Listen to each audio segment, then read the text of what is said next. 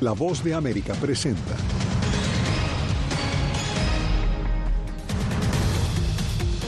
Republicanos buscan autorizar investigación de juicio político contra el presidente Biden.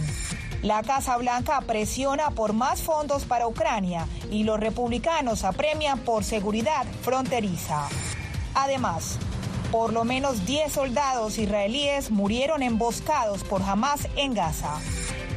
Y la cumbre climática en Dubái alcanza un acuerdo histórico contra el calentamiento global.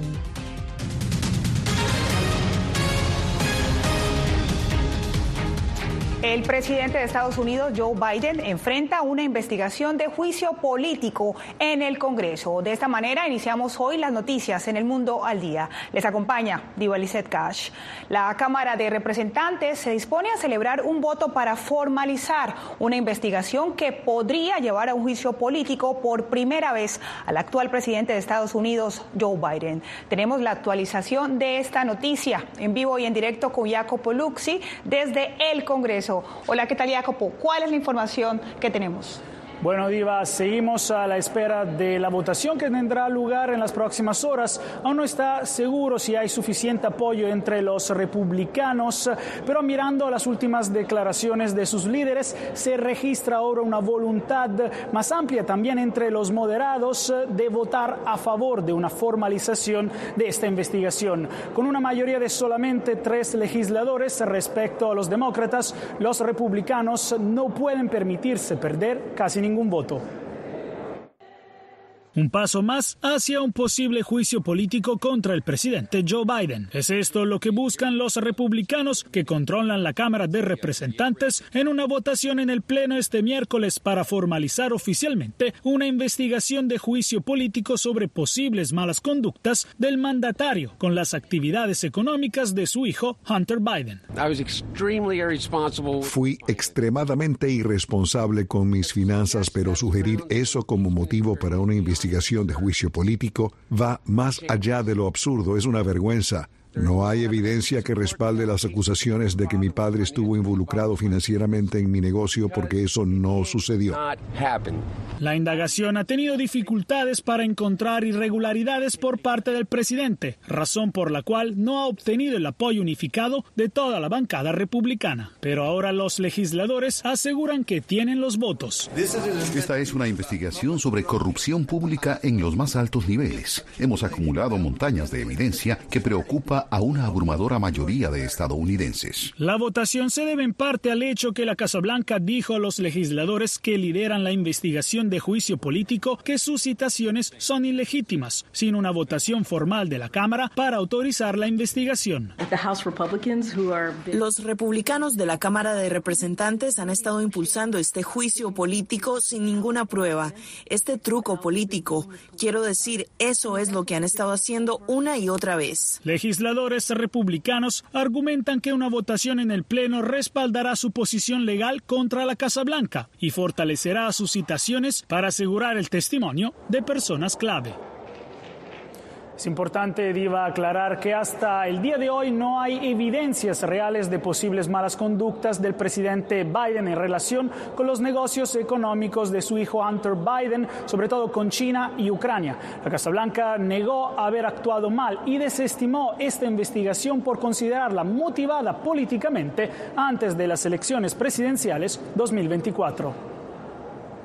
Gracias a Jacopo Luxi desde el Capitolio. Y precisamente desde ese mismo lugar, este miércoles Hunter Biden, hijo del mandatario, desafió a un comité legislativo que lo interrogaría a puerta cerrada sobre la presunta interferencia de su padre en los negocios familiares. Hunter Biden habló con periodistas y pidió testificar públicamente. Escuchemos lo que dijo. Republicans do not want los republicanos no quieren un juicio abierto donde los estadounidenses puedan ver sus tácticas, exponer su investigación infundada o escuchar lo que tengo que decir. ¿De qué tienen miedo? Estoy aquí, estoy listo.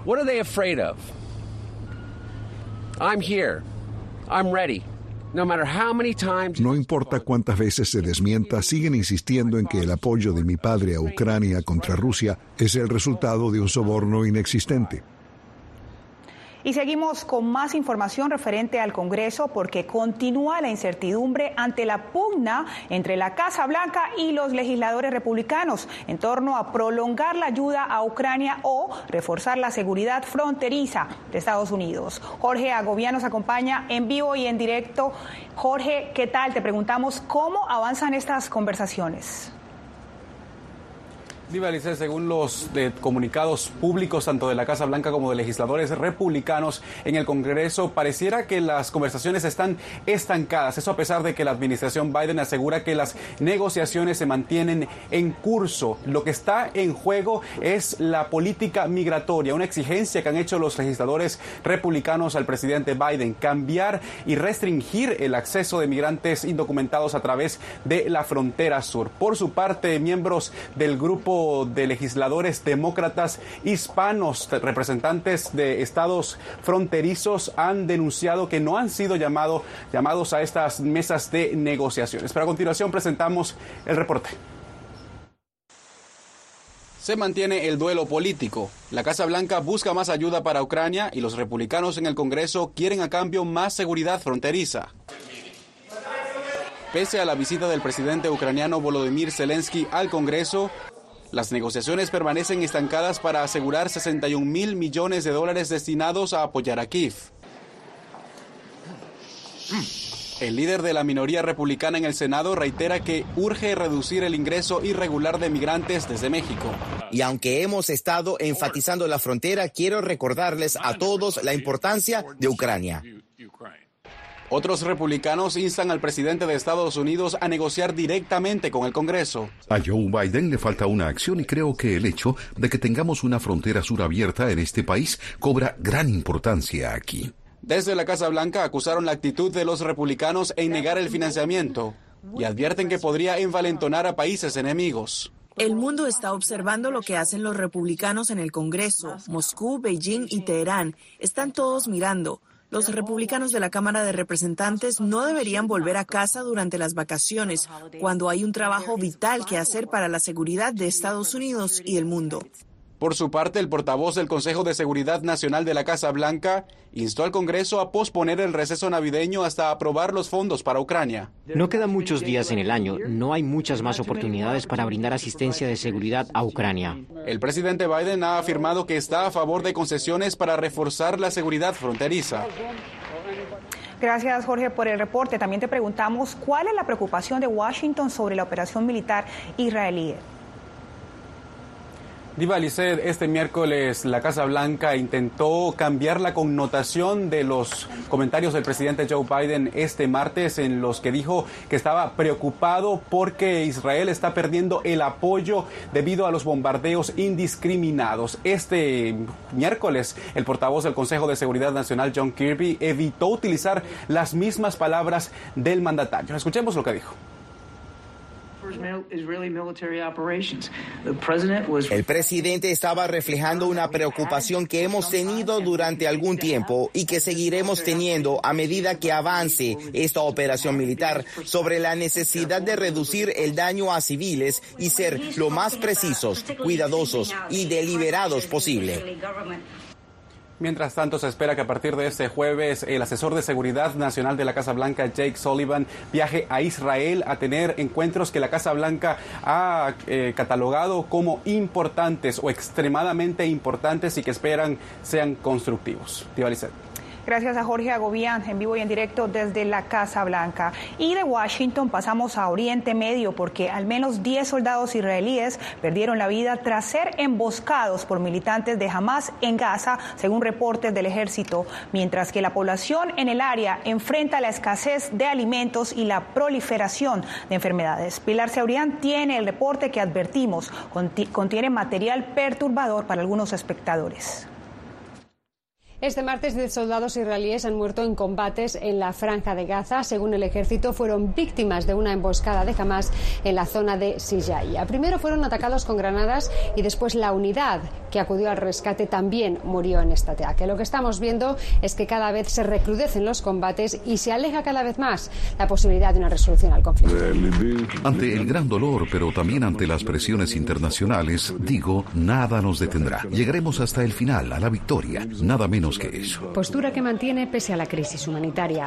Anticipamos más muertes y sufrimiento de civiles y también más desplazamientos que amenazan a la región. Mientras tanto, en Gaza, una nueva tragedia golpea a los palestinos. Fuertes lluvias se registraron en el campo de refugiados de Jabalia, zona de múltiples enfrentamientos y que hoy se encuentra inundada. No puedo describir esta escena. El campamento de Jabalia se ha ahogado por completo. Una niña murió dentro. Según la ONU, el 95% de los hogares al norte y el 83% al sur de Gaza enfrentan consumo inadecuado de alimentos, a lo que se suma una amplia variedad de enfermedades. La OMS calcula alrededor de 360.000 casos de meningitis, ictericia, varicela, infecciones de las vías respiratorias superiores. Todo está registrado y, por supuesto, ya nos hemos referido al brote de diarrea, en particular entre los niños, que es la primera causa de la muerte de menores en todo el mundo. En la frontera entre Israel y Líbano, Hezbollah sigue combatiendo y por segundo día consecutivo se registran redadas de Israel en la ciudad de Jenin, en Cisjordania, sumando más de 30 horas consecutivas de operaciones en las que al menos han muerto siete palestinos en este territorio. Pilar Cebrián, Voz de América, Tel Aviv.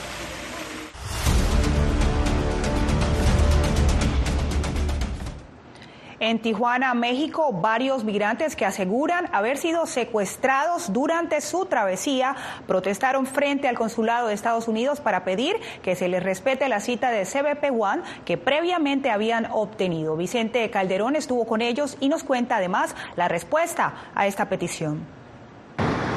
Diariamente 400 personas cruzan desde Tijuana para pedir asilo por California con la aplicación CBP One. Nos dieron la información y en cuanto uno llega a Monterrey ya uno se la hace. En albergues como este hay migrantes que tienen meses esperando. No caen citas, al no caer citas se desesperan y agarran donde haya.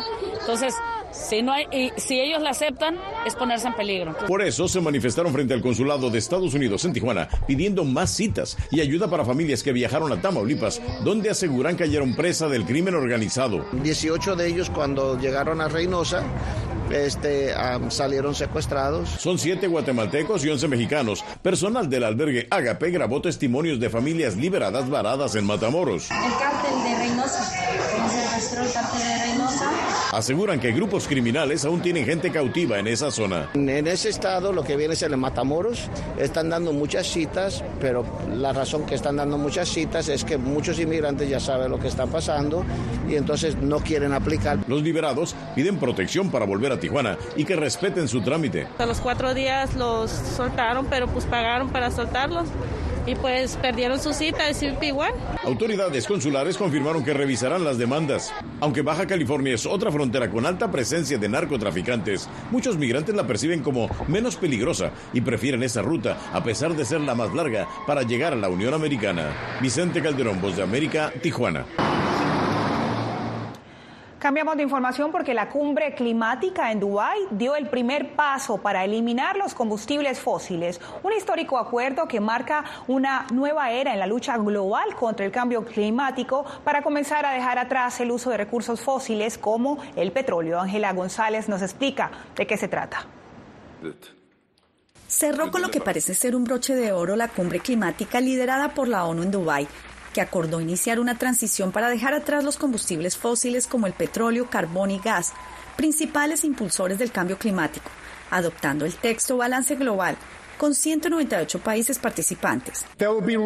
Contaremos con análisis de todas las iniciativas anunciadas en Dubái. Son salvavidas para la situación climática, no la meta. Ahora, sin demora, todos los gobiernos y empresas deben convertir esos compromisos en resultados económicos reales. El acuerdo abarca conseguir el umbral de seguridad de calentamiento que marca la ciencia de grado y medio, triplicar la energía renovable, duplicar la eficiencia energética, reducir el carbón progresivamente sin mitigación, revertir la deforestación y alcanzar el objetivo de cero emisiones en 2050. Por primera vez después de 30 años, desde la época de Río, la atención se centra en un mundo de combustibles fósiles que necesita abandonarlos y proporcionar energía a todos con otros medios. Expertos advierten que los compromisos de reducciones propuestos en Dubái solo representan una tercera parte del sacrificio necesario, mientras activistas del medio ambiente recalcaron que se requiere más financiación, en especial para países vulnerables al cambio climático. Por un lado, esta es una buena señal de que el mundo finalmente está lidiando con los combustibles fósiles después de casi tres décadas de negarse a hacerlo. Pero por otro lado, el nuevo texto incluye enormes lagunas que permitirán que la industria del petróleo y el gas continúe. Por su parte, el presidente Joe Biden expresó que Estados Unidos convertirá la crisis en oportunidad para crear empleos en energía limpia, revitalizar comunidades y mejorar la calidad de vida. Ángela González, Voz de América. Cuando regresemos, la situación de muchos migrantes estafados y abandonados en el archipiélago de San Andrés.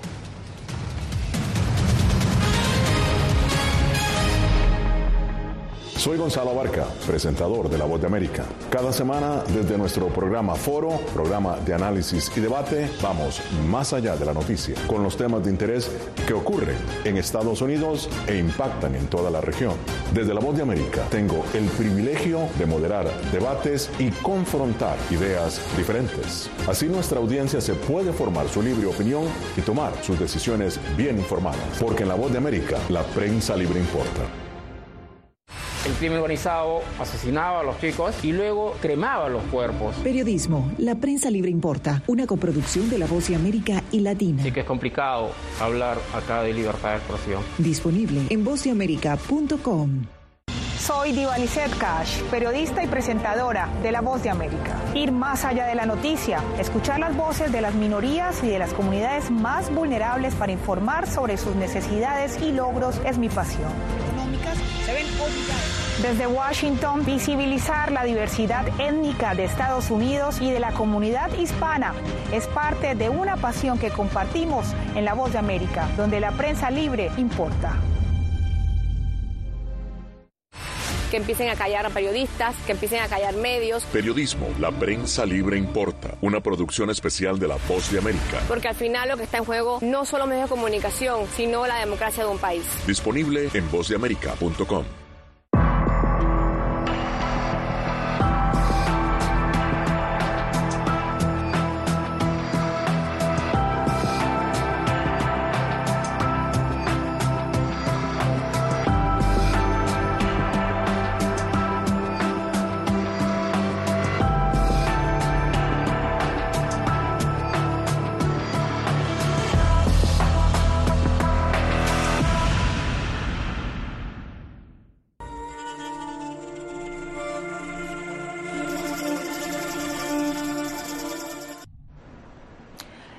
isla colombiana de San Andrés, ubicada en el Mar Caribe y frente a Nicaragua, se ha convertido en una ruta atractiva para los migrantes que buscan llegar a Estados Unidos. Sin embargo, muchos son estafados y abandonados en el océano. Donaldo Hernández nos informa.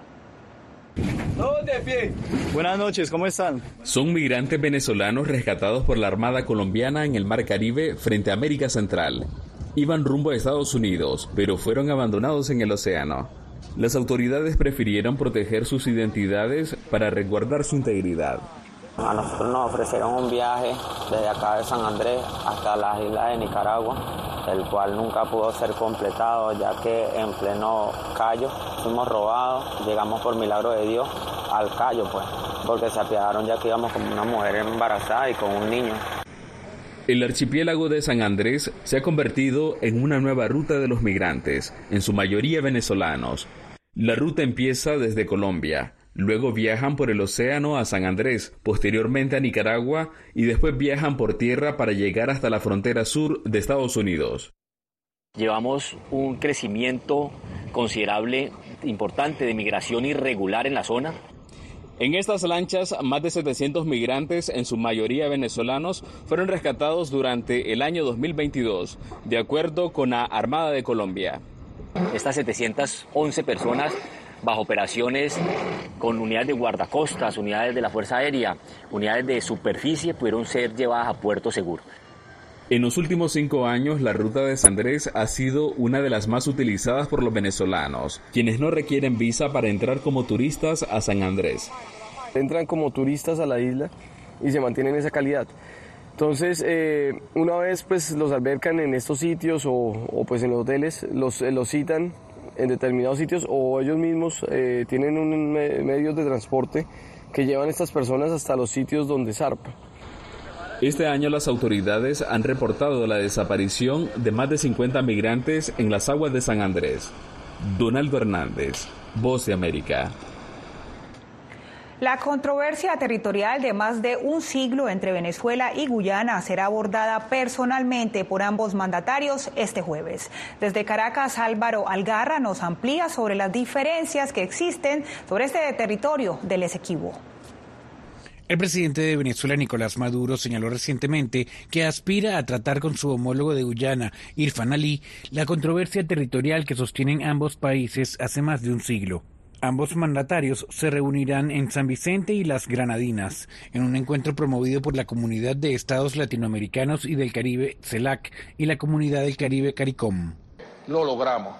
Logramos el diálogo cara a cara el presidente de Guyana, Irfan Ali, aclaró que la reunión es para rebajar tensiones y no para negociar fronteras, y catalogó como una amenaza directa las declaraciones de Maduro en las que ordena a la petrolera PDVSA entregar licencias para la explotación de recursos en el Esequibo. Las medidas anunciadas son un flagrante desacato a la orden dada por la Corte Internacional de Justicia. El analista político Benigno Alarcón descarta un escenario bélico entre ambas naciones. En primer lugar, Guyana no le interesa, nunca le ha interesado, porque obviamente Guyana está en una posición, digamos, de mayor vulnerabilidad ante un escenario bélico. El abogado constitucionalista Manuel Rojas Pérez aseguró que de allí deberían salir algunos acuerdos. Donde haya posiciones que favorezcan a Venezuela y de alguna manera también favorezcan a Guyana. La Corte Internacional de Justicia ha revisado la disputa territorial desde 2018 y celebrará un juicio en 2024, tras décadas de negociaciones fallidas entre los dos países a través de las Naciones Unidas. Álvaro Algarra, América, Caracas. El gobierno de Argentina anunció la devaluación del peso en más de un 50%. El ministro de Economía, Luis Caputo, aseguró que el país atraviesa la peor herencia histórica con precios reprimidos y deudas de más de 400 mil millones de dólares. Hasta el martes, un dólar costaba 400 pesos, pasará a valer 800 y podría seguir oscilando. Y Estados Unidos suspende visa a varios políticos hondureños por la designación irregular del fiscal general interino en Honduras. Las reacciones cuando regresemos. ¿Hay un dicho sobre Chile? Periodismo, la prensa libre importa, una coproducción de La Voz de América y Mega Noticias. En Chile hay libertad de expresión, pero que no hay donde expresarla. Disponible en vozdeamerica.com. ¿Quieres mantenerte informado de primera mano? Únete a nuestro canal de WhatsApp, lo que ocurre en Estados Unidos, América Latina y el mundo, directamente a tu celular. Escanea el código que ves en pantalla y conéctate con las noticias para recibir información veraz y balanceada. Noticias de última hora, reportes originales y verificación de información. Porque en La Voz de América, la prensa libre importa. Soy Jorge Agobián, corresponsal de La Voz de América en la Casa Blanca. Nuestro trabajo es conectar a Latinoamérica con Washington. Aquí somos la voz, oídos y ojos de nuestro continente para reportar lo que se decide en Estados Unidos e impacta en nuestros países. Traemos a esta sala de prensa las preguntas que la gente se hace y hablamos en un lenguaje sencillo para explicar las políticas globales, sus defensores y detractores. Y lo entregamos a nuestra audiencia para que saque sus propias conclusiones. Porque en La Voz de América, la prensa libre importa. Siento miedo de ejercer periodismo. Periodismo. La prensa libre importa. Una coproducción de La Voz de América y Teleamazonas. Siento miedo de decir que soy periodista. Disponible en vozdeamerica.com. ¿Cómo decidió este grupo de hombres no acabar con la civilización? Presentamos de Yalta a Malta, una serie documental que analiza las relaciones y amistades entre los líderes de la Guerra Fría cómo interactuaron, cuándo se conocieron y llegaron a discutir el destino del mundo. Es un lado de la historia que usted necesita ver. De Yalta a Malta. Vea los cinco episodios ahora mismo en VOA Plus.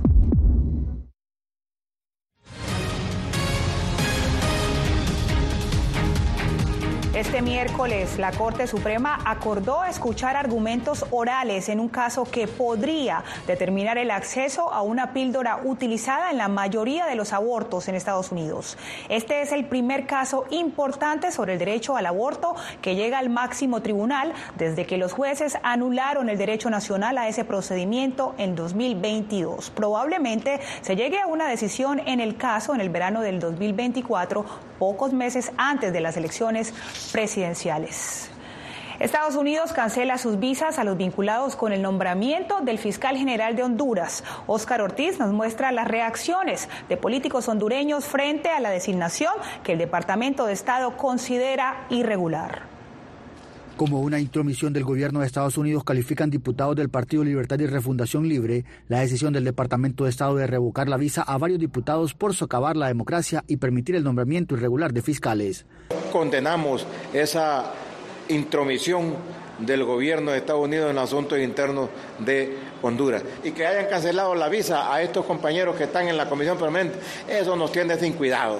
Eso no es para morirse o para sentarse a llorar. Las discrepancias han impedido que el Congreso Nacional sesione en más de 100 días, pero la crisis se agudizó con el nombramiento de una comisión permanente de nueve diputados, la mayoría de libre, quienes de manera interina juramentaron al fiscal general y a su adjunto. El Departamento de Estado no revela nombres y precisa que las restricciones de visado afectan a ciertas personas que llevaron a cabo actos de violencia e intimidación y fomentaron el conflicto entre el pueblo hondureño al llamar a los grupos violentos a movilizarse, lo que provocó altercados. El analista Raúl Pineda subraya la necesidad que tiene Honduras de cuidar la relación con sus aliados. Si se sigue con esa actitud, el problema va a acrecentarse. Yo creo que deberíamos tratar de mejorar nuestra relación con los Estados Unidos, alejándonos en alguna medida de los rivales, de los enemigos de Estados Unidos. Días atrás, un grupo de senadores estadounidenses se reunieron con la mandataria hondureña Xiomara Castro para conocer la situación social y política del país. Ahí, la mandataria confirmó que en el próximo mes de enero, el fiscal general y adjunto se escogería con los 86 votos que requiere la ley. Oscar Ortiz, Voz de América, Tegucigalpa. Y nos vamos a una pausa, pero ya volvemos con más del Mundo al Día. Hola, soy Natalí Salas Guaitero, conductora de La Voz de América. Desde pequeña desarrollé un gran deseo por darle voz a aquellos que son invisibles por una u otra razón. Ya ha sido reforzada. Me enorgullece ser parte de La Voz de América, un equipo en el que la ética y la búsqueda de la verdad siempre son el norte. Ser periodista es una gran responsabilidad porque somos defensores de principios de libertad y para mantenerlos, la prensa libre importa.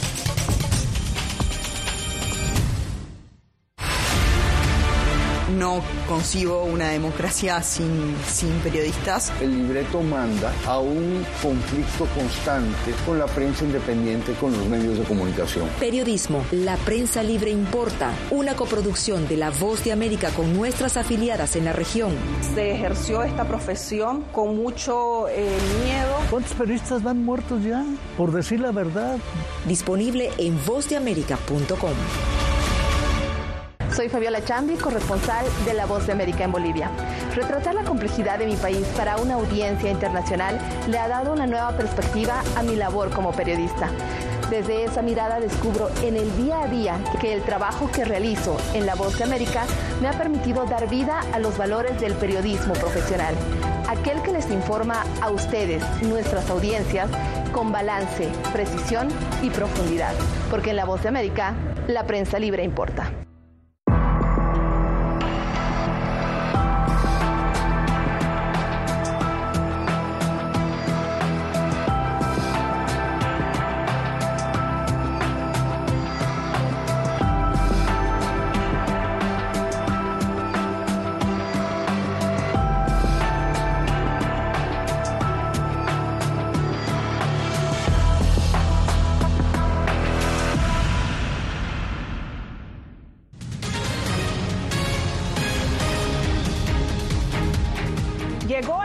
Desempolvar el árbol de Navidad. El Museo de Ciencia e Industria de Chicago le presenta a su público un gran árbol de 15 metros de altura, rodeado por 50 árboles más que representan las tradiciones navideñas en todo el mundo. Una exposición que inició en 1942 durante la Segunda Guerra Mundial y que ofrece un mensaje de esperanza en medio de los conflictos mundiales. Y con estos árboles navideños nos despedimos en el día de hoy. En el Mundo del Día les acompañó Diva Cash.